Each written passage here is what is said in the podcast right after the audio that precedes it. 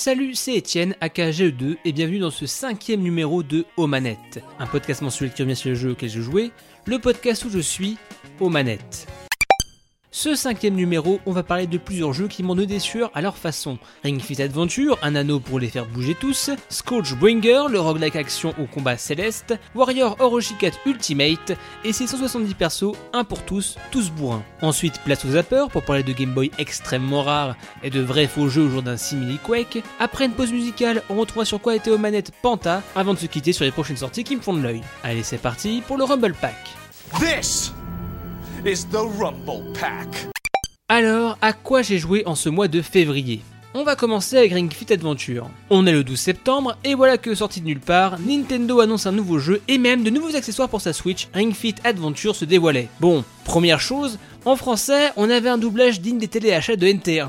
C'est avant tout un jeu d'aventure mais qui vous fait bouger au sens physique du terme. Allons faire le bonheur de quelques personnes grâce à Renov Max. Bref, le concept ressemblait à un Wii Fit avec des notions d'aventure. Je savais pas trop quoi en penser, les gens autour de moi aussi. Au début, on n'y croyait pas trop avec toute l'équipe de la boutique, Valérie. Le jeu est sorti, et sans la voix du trailer, bah ça m'intriguait de plus en plus. Au-delà du côté gadget, il semblait avoir un vrai jeu. Le temps passe, on arrive janvier, et comme beaucoup, putain, j'ai trop mangé, il faut que je me remette en forme. Motivation, vitalité, Marcus Première stupeur en janvier, c'était la rupture partout. Tous les magasins en ligne étaient en rupture de Ring Fit Adventure. J'avais sous-estimé le succès du jeu, j'ai heureusement un pote qui le vendait. Il n'y en a aucun Ils espéraient trouver des Ah, Ils sont marrants On installe un Joy-Con autour de la jambe avec une lanière, et l'autre sur le Ring-Con, un anneau en plastique qui permet de viser dans le jeu. On peut le tirer, le presser, bref, plein d'utilisations. On lance le jeu, on crée un avatar, on le personnalise un peu et on lance le mode aventure. On débarque en trouvant l'incarnation du Rincon qui nous donne de l'aide contre Drago, un énorme dragon en combi moulante. Et juste ce perso, il représente ce mec à la salle qui en fait des tonnes avec un air suffisant, le parfait antagoniste pour ce genre de jeu. C'est lui qui c'est lui qui.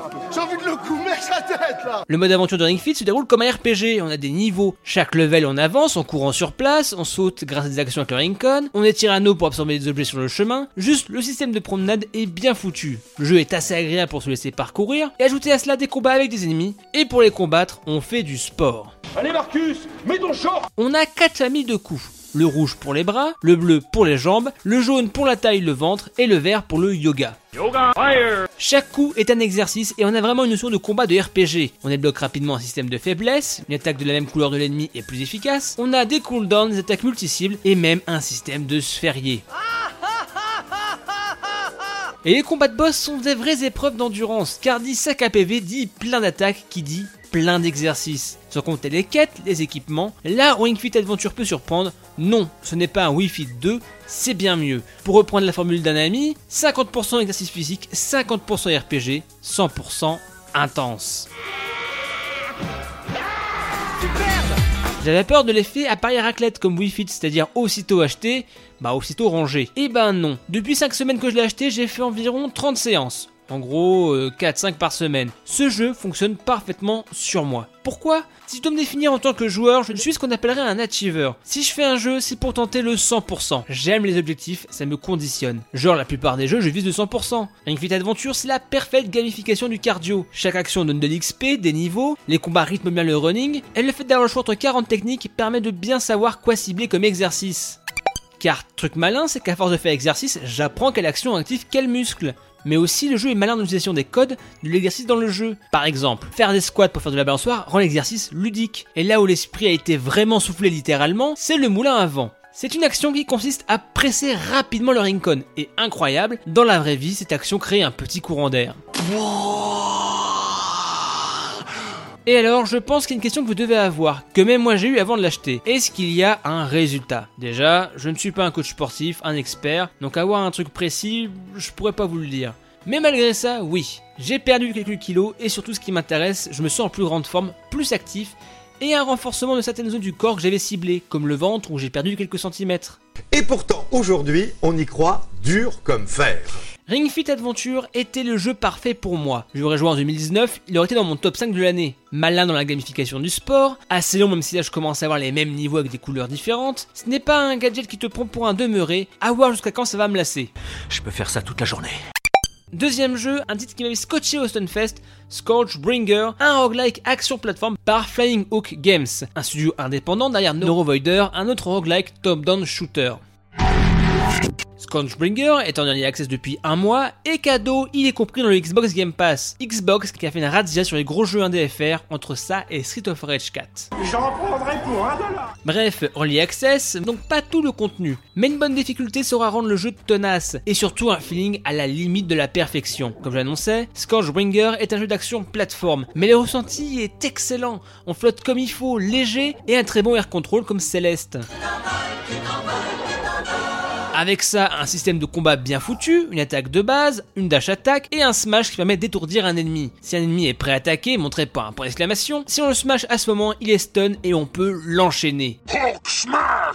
On ajoute à ça des capacités cool comme le fait de renvoyer des balles avec le smash qui permet de donner plus de moyens de défense stylé, la fury, une super attaque, plus à ça des armes à feu et un bon système de scoring avec des multiplicateurs qui encouragent la perfection et la vitesse pour accumuler plus de ressources. Scorchbringer est très frénétique. On enchaîne les salles comme enchaînerait des maîtres de shot dans un bar. Au début, c'est cool, on est pris au jus, on enchaîne, on enchaîne, et à la fin, les niveaux, ça commence à faire mal. L'action est l'ivresse du titre. Marche bien, les niveaux sont générés aléatoirement, tout comme les boutiques ou les mutations. Qui dit early access, dit pas tout le contenu. J'aurais aimé plus de mid-boss, boss alternatif pour casser un peu la monotonie. Un peu comme The Manig of Isaac qui dit early access dit aussi quelques bugs, comme un qui m'arrivait très trop souvent où je m'engouffre dans le décor après avoir trop bourré les attaques. Obligé de tuer avec la furie, ou sinon recharger la game. Scorchbringer, c'est peut-être pas le roguelike le plus innovant, mais c'est peut-être celui que j'attends le plus. Avec plus de contenu, plus de diversité, le gameplay et le GD est déjà survalidé. Reste plus qu'ajouter plus d'éléments de level design. Cet early access était une douceur, maintenant on veut le reste du paquet. Je la veux, je la veux, je la veux, je la veux, je la veux, je la veux, On enchaîne avec Warrior Orochi 4 Ultimate, le musso ultime de Tecmo Koei. Si ce genre est trop souvent, je trouve, dénigré, ça reste un genre que j'affectionne beaucoup. Pour ceux qui connaissent pas, c'est du beat'em all de masse où tu exploses tes armées à toi tout seul. Mon adolescence a été la GameCube, la PS2 dans ces jeux. Mes aïeux, Mystic Hero sur GameCube, le musso pour enfants et Dynasty Warrior 3 sur PS2 avec des doublages. Pouah, c'était quelque chose. Incroyable On dirait un fleuve. Nous devons alors détruire Liu Bei maintenant. Un petit côté nanar, le temps est passé, j'ai découvert la série des Sengoku Basara de Capcom, qui est l'une de mes séries préférées de tous les temps, même en dehors des musos, le truc le plus shonen du jeu vidéo en dehors de la Race.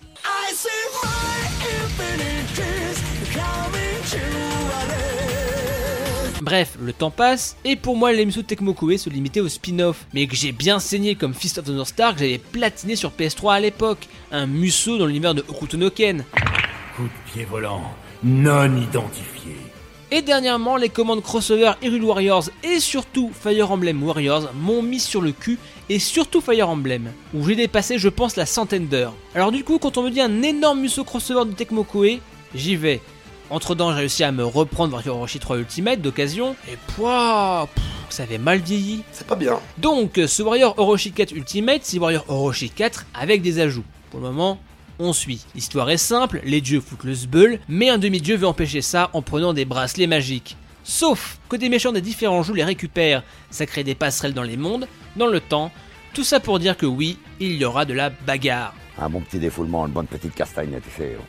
Alors je trouvais que Warrior Orochi 3 Ultimate avait mal vieilli, mais ce 4 est vraiment sympa. Le feeling des armes fonctionne, le principe du trio permet de varier les styles et casser la monotonie, et les armes sacrées donnent pas mal de coups stylés. Surtout que si vous voulez tout casser, remplir des jauges, il y aura de quoi faire. Entre les attaques musso, les furies de base, les furies de votre trésor sacré, l'attaque magique avec toute l'équipe, et aussi un mode rage avec une dernière furie. Bref, c'est Kung Fury. Get ready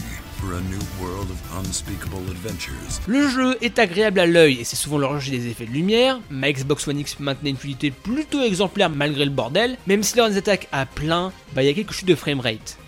J'ai passé un bon moment, je pose mon cerveau et ça fonctionne. C'est pas fin mais je m'amuse. Même si je trouve quelques éléments datés qui auraient mérité à être améliorés. Si le système de trio est cool, on ne contrôle qu'un trio. Là où je trouve que Hero Warrior Legends et Fire Emblem Warriors avaient réussi à rendre la formule fluide, c'est le principe même de tactique. Envoyer un de ces persos dans une zone et switcher pour l'incarner. On gagne du temps et ça évite de se taper des énormes allers-retours sur la carte. Encore loin, grand Le titre est en mode autopilote. Bagarre, améliorer le camp, renforcer l'amitié entre les généraux, bagarre, et ainsi de suite. Mais alors, les ajouts de l'Ultimate par rapport au 4. Déjà l'intégration du Season Pass, des nouveaux niveaux et des nouveaux persos comme le retour de Ryu Hayabusa de Ninja Gaiden et son remix stylé. Un nouveau mode Infinity, des missions plus coriaces en mode 12 travaux d'Hercule avec les différentes maisons du Zodiac. Que penser de ce Warrior Orochiket Ultimate? Moi qui aime les Musso, j'y trouve mon compte. C'est pas fin du tout, mais la diversité des personnages me donne envie de tous les essayer pour trouver mes préférés. Si vous êtes hermétique au genre, bah c'est la même recette sans nouvelle saveur. Certes, plus ajustée depuis le 4 avec des attaques magiques, mais la même boucle. Juste dommage de ne pas avoir pris des éléments des anciens jeux comme Fire Emblem Warriors pour approfondir la formule. Les nouveaux personnages et contenus Ultimate sont bienvenus. Est-ce que ça vaut le coup de payer l'upgrade pour ceux qui ont le jeu de base? Bah pas sûr. Vous voulez vous remettre au beat'em all de masse sans vous prendre la tête? Ce Warrior Orochikas Ultimate est une belle porte d'entrée, mais une porte à exploser à coup de pompe. Je mets les pieds où je veux, Little John. Et c'est souvent dans la gueule. Et on passe au zapper. Dans le zapper, aujourd'hui, je vous parlais de deux chaînes YouTube américaines au travers de deux vidéos. Tout d'abord, Nitro Rad, qui a l'habitude de faire des chouettes vidéos sur des jeux de plateforme principalement, la saga des Rayman, Frogger et autres. Mais une vidéo m'a beaucoup plu sur No Players Online.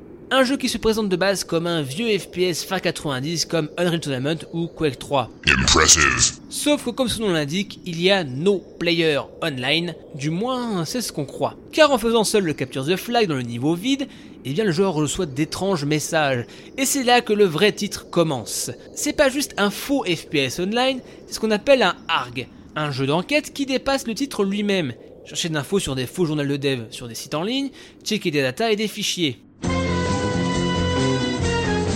Rad nous montre son enquête, ses recherches et comment il finit le jeu. Alors oui, ça spoil le titre, mais l'expérience du titre est sympa. La vidéo raconte bien son aventure dans le jeu, alors que perso, les jeux à base de oulala, euh, c'est un jeu hanté, bah ça me parle pas. Fait du bruit tellement c'était claqué au sol. Claqué Bah là ça marche, vraiment passionnant. Et j'enchaîne avec The Retro Future, désolé pour mon accent, qui me permet de parler d'une lubie qui commence à m'obséder. J'ai des goûts très particuliers. Vous ne pourriez pas comprendre. Je ne suis pas un grand bricoleur. Quand je fais des meubles Ikea, je me sens comme un dieu. Mais j'adore vraiment voir des vidéos de gens customiser leur console, expliquer ce qu'ils font, pourquoi, ou même les challenges à base de j'ai acheté des consoles pétées à 20 balles sur eBay. Est-ce que je vais pouvoir les réparer? The Retro Future est vraiment cool à suivre. Je suis même prêt à me lancer dans cette aventure de custo. Ça, c'est un barbecue qui a de la gueule. Pourquoi que le mien est pas comme ça ah Mais si je vous parle de cette chaîne, c'est surtout pour une autre vidéo, The Rarest Game Boy I Ever Seen. Il raconte sa quête pour trouver une Game Boy Pocket extrêmement rare, 2000 exemplaires, une console qu'on pouvait uniquement avoir lors d'un concours au Japon avec un jeu de course sur L64. Tout ça pour avoir une Game Boy Pocket qui brille dans le noir. Alors que le luminou dans le noir, on peut le voir. The Retro Future nous raconte l'histoire de cette console, de ce concours, cherchant à savoir comment il fallait participer à l'époque. Et bien sûr, il arrive à obtenir sa console, nous la présente et tout. J'aime ce genre de petites histoires, d'objectifs avec une remise en contexte et efficace. Mercator, raconte-nous une histoire. Et on passe au Trans Vibrator. Vibrator, on va parler de Robit. Ce genre de musique qui semble le Zen Dance Revolution, le Parapara, avec un remix de Dominique Ninmark, il s'amuse à reprendre des jeux connus, sauce Beat. Si honnêtement je suis pas fan de tout, ici on va écouter Server Surfing de Turtles in Time, sans doute l'une des meilleures pistes du titre. On se retrouve juste après pour voir sur quoi était mon invité du jour, Panta.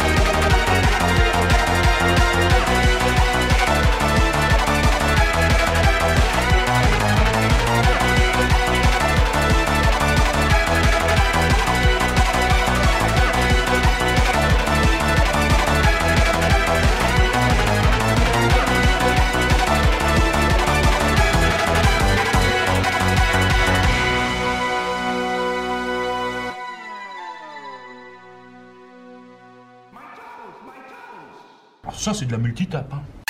Ce soir, je reçois un journaliste de jeuxvideo.com, le streamer de la rédac et le streamer perso, un joueur souvent top moumoute, je reçois Panta. Comment ça va Panta? Hello jeu 2, ça va impeccable, merci, merci, euh, ça fait plaisir d'être là. Alors, à quoi tu as joué en ce mois de février? Alors, j'ai joué à plein plein de jeux, euh, d'une part pour le taf et d'autre part pour le stream en perso ou sur, euh, sur les chaînes euh, de JVcom. j'ai joué à TFT, je suis accro à ce jeu, ça devient dangereux. J'ai fini Spider-Man sur PS4, je me suis plongé dans Dreams et j'ai repris également Outer Wilds qui est mon GOTY 2019 et je me suis remis à CS parce qu'il y a Project A qui arrive. Ouais, une belle, belle liste. Alors, on va commencer par TFT. Euh, déjà, pourquoi es devenu accro? Sur Hearthstone, ça va, mais je trouve que sur TFT, c'est vite, vite compliqué. En fait, c'est mon jeu du midi. Tu sais, euh, à JVcom, en fait, on a genre 1h30 de pause euh, le midi, et du coup, bah, on mange, mais on joue aussi. Jusqu'à présent, depuis sa sortie, c'était Rocket League, mon jeu du midi et euh, que j'adore aussi en Rocket League bien sûr.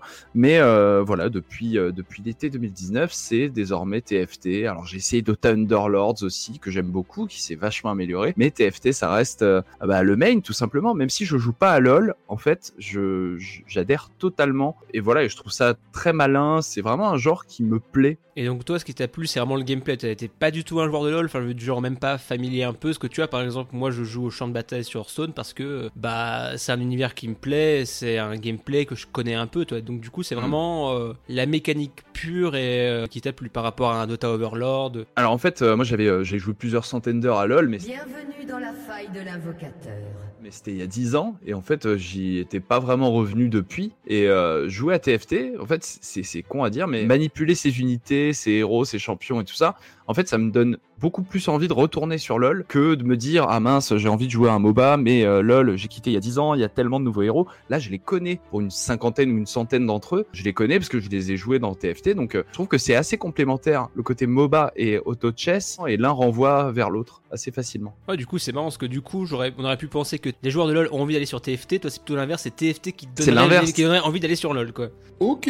C'est ça c'est ça c'est exactement ça. Parce que bon j'aime bien aussi les MOBA mais c'est vrai que quand tu arrives sur un MOBA et qu'il y a le choix entre 150 persos et que en face t'as as des persos que tu connais pas, bah, c'est vite déstabilisant. Et du coup, c'est quoi ta, fin, ton deck préféré, ton deck building préféré en TFT Ah, ça, ça change tout le temps. Ça, tu sais, en fait, en fonction des équilibrages, il y a des mises à jour toutes les semaines et du coup, tu as des, des, compos qui deviennent euh, un peu, un peu moisis euh, semaine après semaine. Donc, on s'adapte et puis euh, c'est aussi du situationnel. Tu vois, ça dépend de ce qu'on te donne, de ce que l'ennemi a. Et du coup, tu te dis, bon, bah vas-y, je vais partir sur ce truc-là que j'ai jamais essayé. voyons voir, c'est quoi ses capacités. Ok, d'accord, ça me plaît bien, il faut que je le joue comme ça.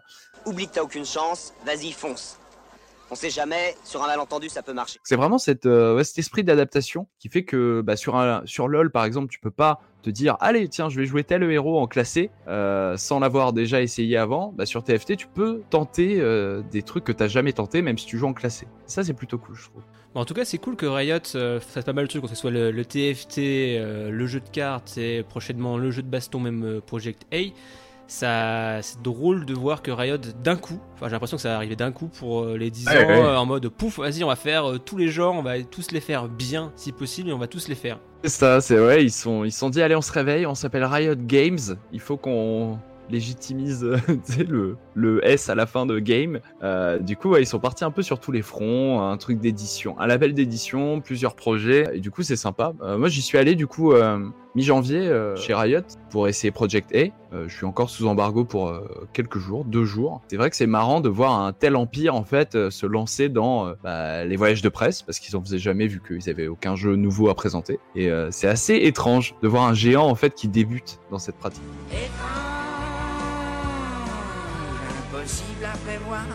Bah disons qu'en même temps le, marché a tellement évolué, enfin je veux dire, moi j'ai connu League of Legends, c'était le jeu gratuit que tout le monde essayait, et c'est tellement, enfin c'est pas une mauvaise chose, est tellement devenu complexe et riche qu'à côté quand t'as un Fortnite qui est euh, simple d'accès, bah du coup il faut réagir parce que ce marché qui est on va dire easy à toucher, et bah il faut se diversifier quoi.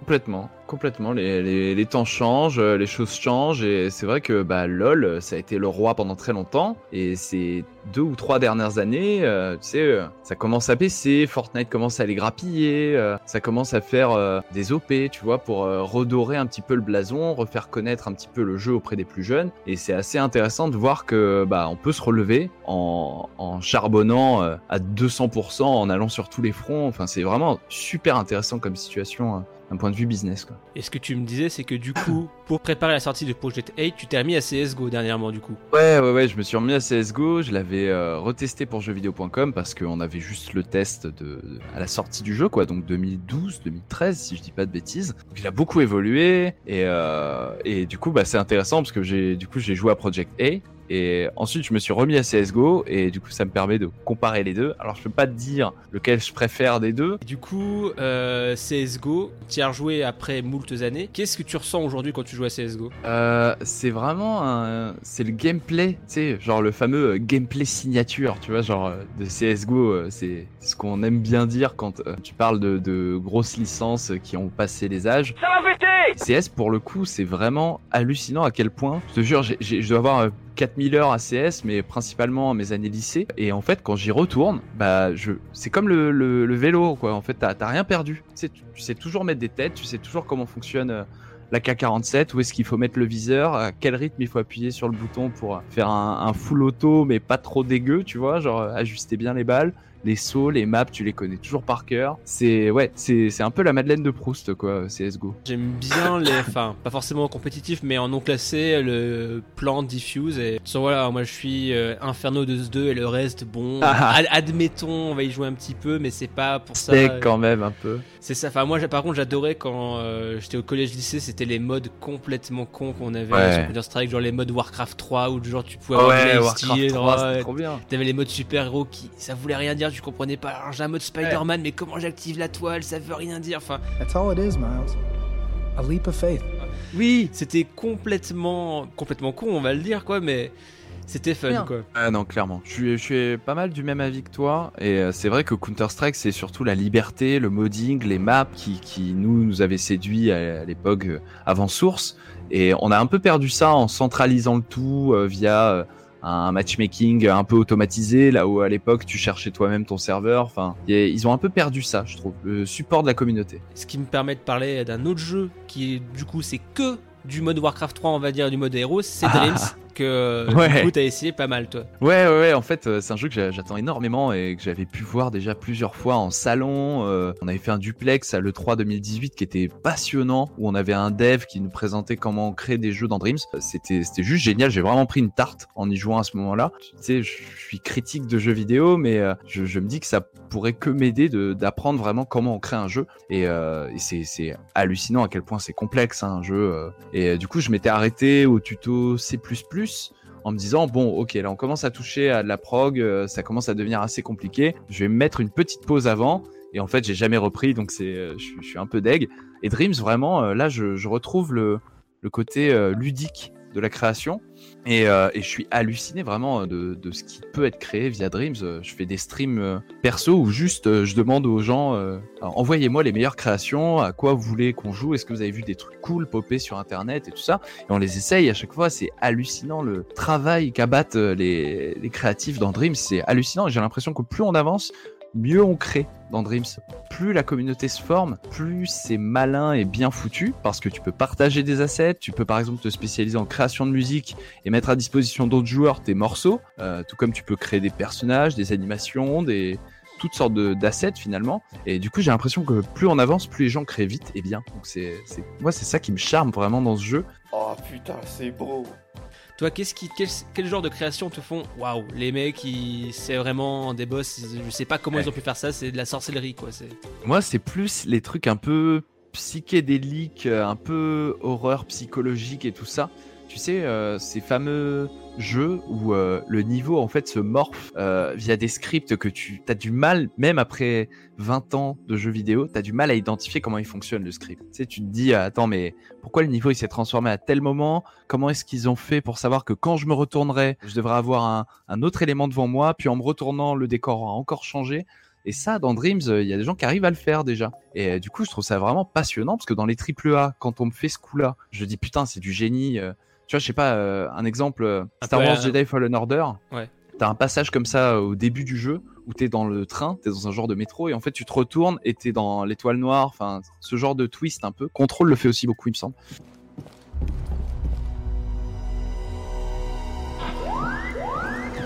Et en fait, il y a des gens qui arrivent à le faire en amateur aujourd'hui sur Dreams avec des scripts que tu peux, toi, ensuite aller regarder. Et c'est hallucinant. Enfin, tu regardes juste une animation d'une une fille qui danse avec de la musique et des lumières et des mouvements de caméra. Euh, quand tu passes en mode remix, du coup, pour euh, voir un petit peu comment c'est construit, euh, t'as as, huit, tab tableaux euh, qui fonctionnent tous indépendamment. T'as as des caméras partout, des lights partout. Enfin, c'est vraiment passionnant. T'as House of Be- Bevis, il me semble, qui est un- une expérience trop bien, genre à mi-chemin entre The Witness, Myst et, et, et Bioshock Infinite, où, où vraiment en fait tu rentres dans un genre de temple et euh, en fait le temple euh, se bouge, les statues euh, bougent, te parlent, euh, ça, ça commence à prendre feu un peu partout, les murs se ferment sous tes, sous tes yeux, enfin c'est assez hallucinant. Et en fait les gens se font leur notoriété et toi ensuite tu peux suivre euh, les créatifs et tu peux t'abonner à leur création, tu peux aussi regarder les versions antérieures, c'est-à-dire euh, te dire ah putain le jeu est vachement bien, à quoi il ressemblait il y a six mois, ah d'accord ok on a eu une build alpha qui est uploadée sur les serveurs de Dreams et je peux l'essayer pour voir comment est-ce que le jeu a évolué au fil des mois. C'est vraiment c'est une ode à la création en fait, vraiment. C'est moi qui l'ai Euh, du coup, pour terminer, tu voulais, t'as joué aussi à Céleste et Spider-Man, c'est ça? Ouais, j'ai joué à Céleste, j'ai repris Céleste, euh, j'ai terminé Spider-Man et j'ai rejoué à Outer Wilds, euh, qui est euh, bah, définitivement euh, un de mes jeux préférés euh, de la vie, quoi. Vraiment, euh, c'est C'est une parce que- telle claque sur ce jeu. Mais tout le monde en dit du bien de c'est- j'ai l'impression que c'est vraiment euh, le Gotti, limite le Gotti du cœur pour Ouais. euh, toutes les personnes qui en parlent. C'est c'est assez incroyable, quoi. Ouais, ouais, clairement, c'est c'est un projet qui est super ancien. hein, ça a commencé genre en 2013, un truc comme ça. Ça avait pas du tout la même tronche et, euh, et ça, ça a survécu, ça a survécu. Ça a été même euh, racheté par, euh, je crois que t'as Masi Oka, donc le, le mec qui jouait, tu sais, euh, euh, Hiro Nakamura dans Heroes. Ah oui, ouais. Le mec qui fait Yatta, le mec qui contrôle le temps justement, euh, bah, il est à la tête d'un du studio du coup qui fait euh, Outer Wilds et, euh, et le jeu est vraiment incroyable. C'est genre j'ai jamais vu un jeu aussi malin, aussi euh, poétique, bien fait, euh, enivrant. Il, est, il est vraiment ouf. Bah ça j'en doute pas, enfin faudrait que je me le fasse, en plus il est sur le Game Pass si je dis pas de Ouais. conneries sur Xbox seulement. Exactement. J'ai, moi j'ai le Load The Outer, The Outer Worlds et c'était pas... Ah, c'est ouais, moins moins bien. Il est moins bien. Enfin, de, enfin j'ai pas essayé Outer Wilds, mais par rapport aux deux, c'est vrai que ça a l'air vraiment cool. Et euh, pourquoi ça te plaît C'est vraiment le côté le- l'univers, le, le côté poétique. Euh, en fait, c'est le, principe de base du jeu qui est, incroyable, c'est que tu dans un système solaire fictif, donc avec des grosses planètes, un peu comme dans Le Petit Prince, tu vois, euh, des grosses planètes où tu peux en faire le tour euh, très rapidement à pied, et, euh, tu as donc ce système solaire qui évolue selon ses propres règles. Tu as des planètes bizarres, tu as des planètes où il y a des tornades, d'autres qui s'effondrent sur elles-mêmes, tu as des trous noirs, tu as des planètes qui s'absorbent mutuellement, tu as des astéroïdes qui font le tour du système solaire assez régulièrement. Donc tu as plein plein plein de, de petites planètes qui sont chacune un niveau à part entière qui répond à des règles physiques, philosophiques presque que elles seules ont. Et dans ce monde-là, bah toi, t'es un explorateur avec un- une petite fusée et tu te balades euh, sur tous ces systèmes et, euh, et du coup, en fait, tu fais évoluer une histoire parce que ton but, c'est de comprendre pourquoi est-ce que l'univers s'effondre au bout de 22 minutes. Et du coup, tu vas faire progresser l'aventure et au bout de 22 minutes, l'univers s'effondre. Tu redémarres au début de ta partie avec tout ce que tu as appris pendant la, enfin, sur la run d'avant. Il y a un petit côté euh, roguelite de l'info, tu vois.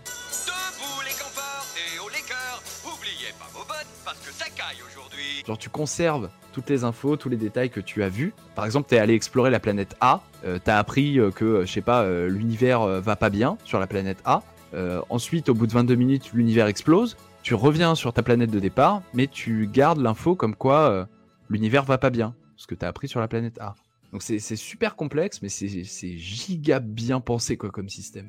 Donc en fait, tu vas essayer d'en apprendre plus tout en résolvant des énigmes, en faisant des donjons, en essayant d'être au bon endroit au bon moment. Et, et franchement, c'est vraiment incroyable comme jeu. Je te, je te- vraiment, je te, le- je te le recommande. Ah bah tu seras, je pense, la, la 20e ou la 30e à recommander. Et du coup, est-ce que le mois de mars te risque pas de te faire peur? Alors, Je sais pas si tu es adepte comme moi de Animal Crossing et Doom, Ah, ah. mais est-ce que ça risque pas de te faire peur en termes de, de chrono, euh, en termes de temps? Alors Doom, je pense pas parce que je l'aurai en test pour Ok. jeuxvideo.com, Ah, donc cool. de toute façon je le ferai sur mon temps euh, de boulot, quoi. Donc euh, ça c'est chouette. Et, euh, et Animal Crossing, je vais essayer pour la toute première fois. Ah, ça m'a toujours essayé donné envie. Non, ça m'a toujours donné envie comme euh, type de jeu. Je l'ai préco, donc je le ferai. Ok, bah du coup, bah, je te souhaite des très bonnes heures de jeu sur les îles et peut-être qu'on se partagera nos îles sur Animal Crossing. Si t'as des pommes ou des pêches, moi, on, on fera des petits échanges. Allez, avec plaisir. Moi, je vais me, je vais me faire dans l'immobilier. Je vais, je vais bâtir des, des, des immeubles partout. J'espère que c'est possible. Détourner Ouais. de l'argent, tout ça. Ah voilà, bravo. Bah, Panta de droite est né, bravo. Est-ce qu'on peut appeler l'île euh, le Valois-Perret, tu penses? Bah techniquement tu peux, hein, euh, tu peux l'appeler comme tu veux. Bon, euh, ouais, je pense que tu peux l'appeler comme tu veux en soi. hein. Allez, va pour le Valois alors. Je suis contente que M. Balkany sorte de prison. Bah merci de ton temps, euh, Panta. Merci à toi. Et on passe au Super Scope. Voici le Super Scope 6. Ce mois de mars va être hardcore pour moi, je l'annonce. Trop de jeux, trop de bons jeux qui sortent ou qui ressortent. On va commencer avec Pokémon Donjon Mystère, équipe de secours DX, le 6 mars prochain. J'en ai fait aucun dans la série et le design est trop mignon, donc let's go. Tu l'adores Ouais, je l'adore. Et toi, tu l'adores Moi aussi, je l'adore. Oh oui, oh oui, oh oui. Et surtout le 20 mars. Le 20 mars, c'est mes deux antipodes qui se déchirent. D'un côté, on a Doom Eternal qui revient après un Doom dit 2016 qui était divin. J'avais essayé la Paris Game Week et je veux plus de sang et de cacodémons à exploser. Et de l'autre, Animal Crossing New Horizon, qui entre-temps a sorti la max avec son Nintendo Direct. Plein de fonctions en plus, comme la custo totale de l'île, et je sais que je vais dépasser les centaines d'heures aussi. En vrai, le prochain aux manettes risque d'avoir pas mal de retard à cause de ces deux jeux, trop occupés à rembourser les clochettes. Where's the money, Lebowski? Et avec tout ça, le Game Pass s'est fait plaisir. J'ai commencé à FF15 là, repris Yakuza 0 que j'avais pas fini sur PS4, mais avec le cross-save, je peux jouer dans le salon ou dans mon bureau. Bref, des bons jeux japonais sur le pass, ça fait du bien. Let's. Merci d'avoir suivi ce cinquième numéro de Omanette. Merci à mon invité Panta, vous pourrez retrouver sur jeuxvideo.com, Twitter et son Twitch. Merci d'avoir écouté ce podcast. On se retrouve le mois prochain dans un prochain épisode. Allez, à plus dans le stage bonus.